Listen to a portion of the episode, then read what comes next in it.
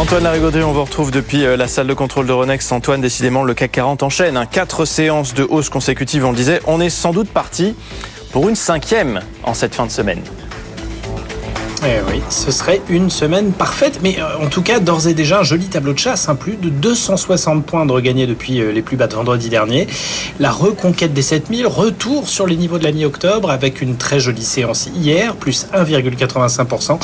Et euh, ce matin, on a sans doute une option sur les 7100 points. Donc vraiment un marché qui a repris pied, alors qu'il y a une dizaine de jours, on en était à se dire que on allait en fait annuler nos gains depuis le, le 1er janvier. Là, on revient à plus 9 9% de gains annuels, un marché qui a effacé la prime de risque géopolitique, pas mal de déceptions liées aux résultats d'entreprise. Donc ça, c'est une très bonne chance. Sans que les volumes d'échanges repartent un petit peu au-dessus des 3 milliards d'euros d'actions négociées. À Wall Street, très beau bilan hier. Le S&P 500 signe même son plus joli score en point depuis la fin avril. Cas de figure très inhabituel. L'indice large de la bourse américaine arrive même à faire mieux sur la séance que le Dow Jones et le Nasdaq. C'est un truc un peu incroyable. La volatilité continue de descendre du côté des 15 points. En Asie ce matin, Tokyo est fermé pour cause de jour férié, mais la tendance est bonne.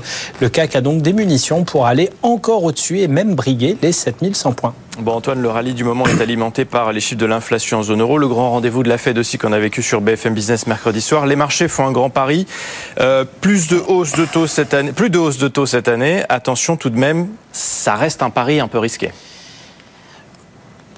Oui, on n'en a pas fini avec les statistiques de nature à faire bouger la Fed en matière de diagnostic hein, sur la vigueur de l'économie américaine, notamment. Aujourd'hui, on attend le rapport américain sur l'emploi pour le mois d'octobre. Euh, on attend euh, une cadence assez vigoureuse, hein, 184 000 créations de postes, mais ce serait un très net repli par rapport euh, au mois dernier. on aurait un taux horaire en hausse de 4% et un taux de chômage à 3,8%. on aura aussi les indices ISM Service hein, pour le mois d'octobre qui seront regardés de près. On devrait théoriquement être bien au-delà de la barre d'expansion des 50 à 53 points.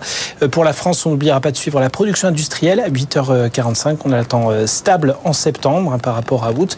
Et pour la zone euro, on aura le taux de chômage du mois de septembre qu'on attend stable à 6,4%. Attention aux résultats d'entreprise. Hein. Grosse publication ce matin avec la Société Générale hein, qui publie ses trimestriels ainsi que sa filiale euh, de gestion de flotte ALD. On aura également les trimestriels de Solvay et de SPI.